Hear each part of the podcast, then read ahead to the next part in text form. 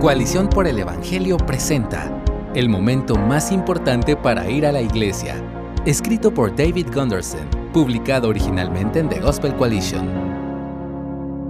El momento más importante para estar en la iglesia es cuando no tienes deseos de ir. Hablé recientemente con tres cristianos, dos que luchan contra la depresión y un tercero que acaba de pasar por una dura ruptura. Ellos dejaron de reunirse con el pueblo de Dios durante una temporada difícil. Durante semanas o meses, los tres han decidido dejar de ir a la iglesia. Uno dijo que sería insatisfactorio, que simplemente no hay una sensación de conexión. Otro dice que sería incómodo, porque no quiere ver a su ex. El último dice que sería inútil, porque ya no tenía deseos de estar allí. No estoy aquí para minimizar sus cargas o condenarlos por sentirse como se sienten. No les escribo a ellos ni sobre ellos. Estoy escribiendo a cada cristiano que se siente como ellos se sienten, que siente, como yo lo he hecho antes, que reunirse con el pueblo de Dios será insatisfactorio, inútil o simplemente incómodo. Escribo para decir algo que les dije a mis tres amigos en algún momento de nuestras conversaciones. El momento más importante para estar en la iglesia es cuando no tienes deseos de ir. Sí, ya sé que la iglesia son las personas, no un lugar. La iglesia es un cuerpo, no un edificio. La iglesia es algo que los cristianos son, no solo un lugar al que los cristianos van. Sí, también sé que la iglesia es una familia que debe reunirse, estudiar, comer, tener comunión, orar y servir durante toda la semana, no solo los domingos. Sé estas cosas, y si has caminado con Dios por un tiempo, tú también las sabes. Pero también sé que la iglesia está marcada, es conocida y es vivificada por sus reuniones regulares, rítmicas y ordenadas. Lee Hechos 10 del 24 al 25.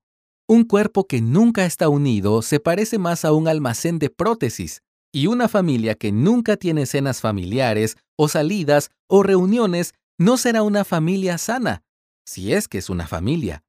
Claro, puedes escuchar música de alabanza y un sermón en línea, pero no habrá ningún intercambio personalizado, no habrá ninguna comunión cara a cara y no habrá pan ni vino. Claro, puedes leer la Biblia y orar por tu cuenta, pero no oirás la voz preparada de tu pastor enseñándote, consolándote y corrigiéndote.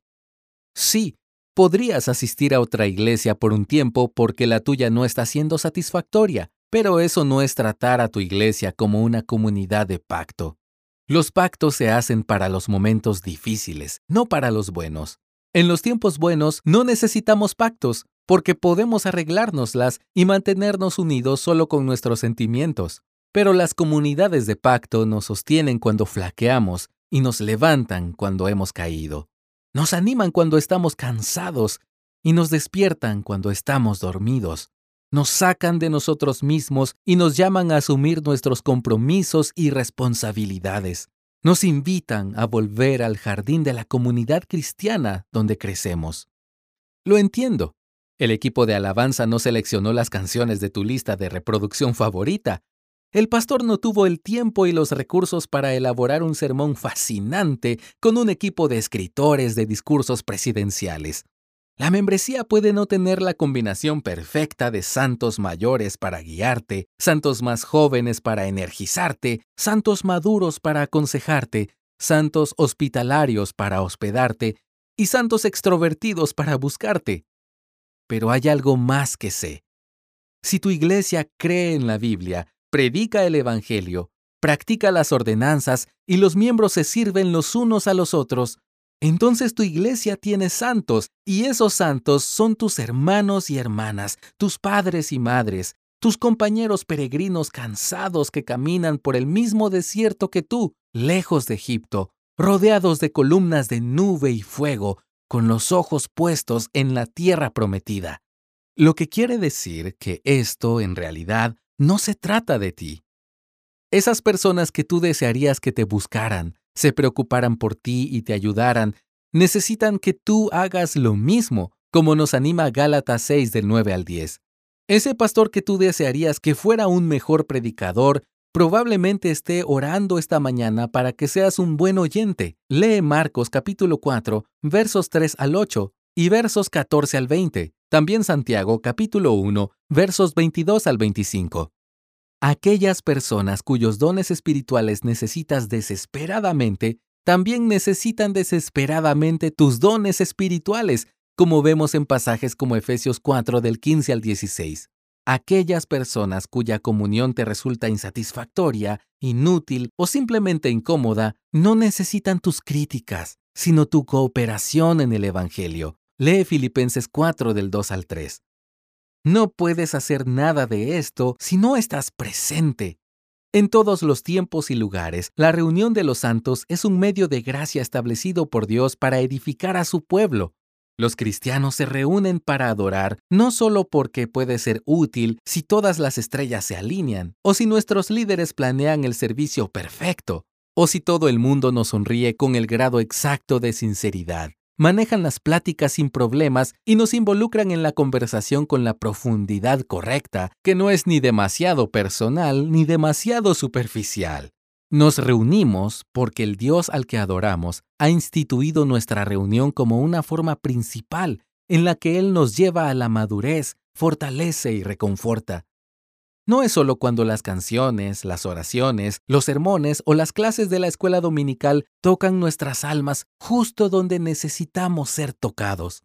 Nos reunimos porque Dios edifica a su pueblo a través de nuestra reunión en cada momento, en cada lugar, sin falta, no importa cómo nos sintamos. Como la lluvia en los campos, así funcionan nuestras reuniones. Sé que puede que no tengas muchas ganas de ir el domingo por la mañana, Puede que no te apetezca durante un tiempo, pero te pido que confíes en Dios, pidas gracia y vayas. Ve, porque la iglesia se reúne todos los domingos para recordar la muerte de Jesús por nuestros pecados y la resurrección de Cristo de entre los muertos, y eso es precisamente lo que todos necesitamos recordar y celebrar, independientemente de lo que ocurra en nuestras vidas. Ve, porque la piedra que te deja atrapado en la cueva de la depresión puede ser rodada en una noche, y una vez que Dios lo hace, ningún soldado romano o sacerdote judío puede detenerlo. Ve, porque te estás reuniendo para anticipar un matrimonio más grande que el que esperabas que ocurriera este mismo año.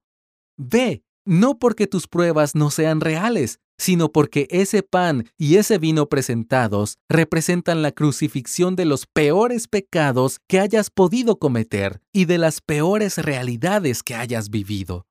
Ve, y en tu ida crece. Ve, y en tu ida sirve.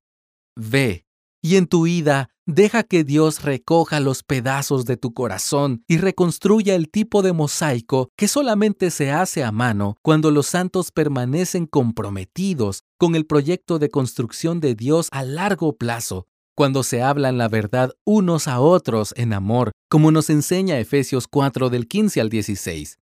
El momento más importante para estar en la iglesia es cuando no quieres ir.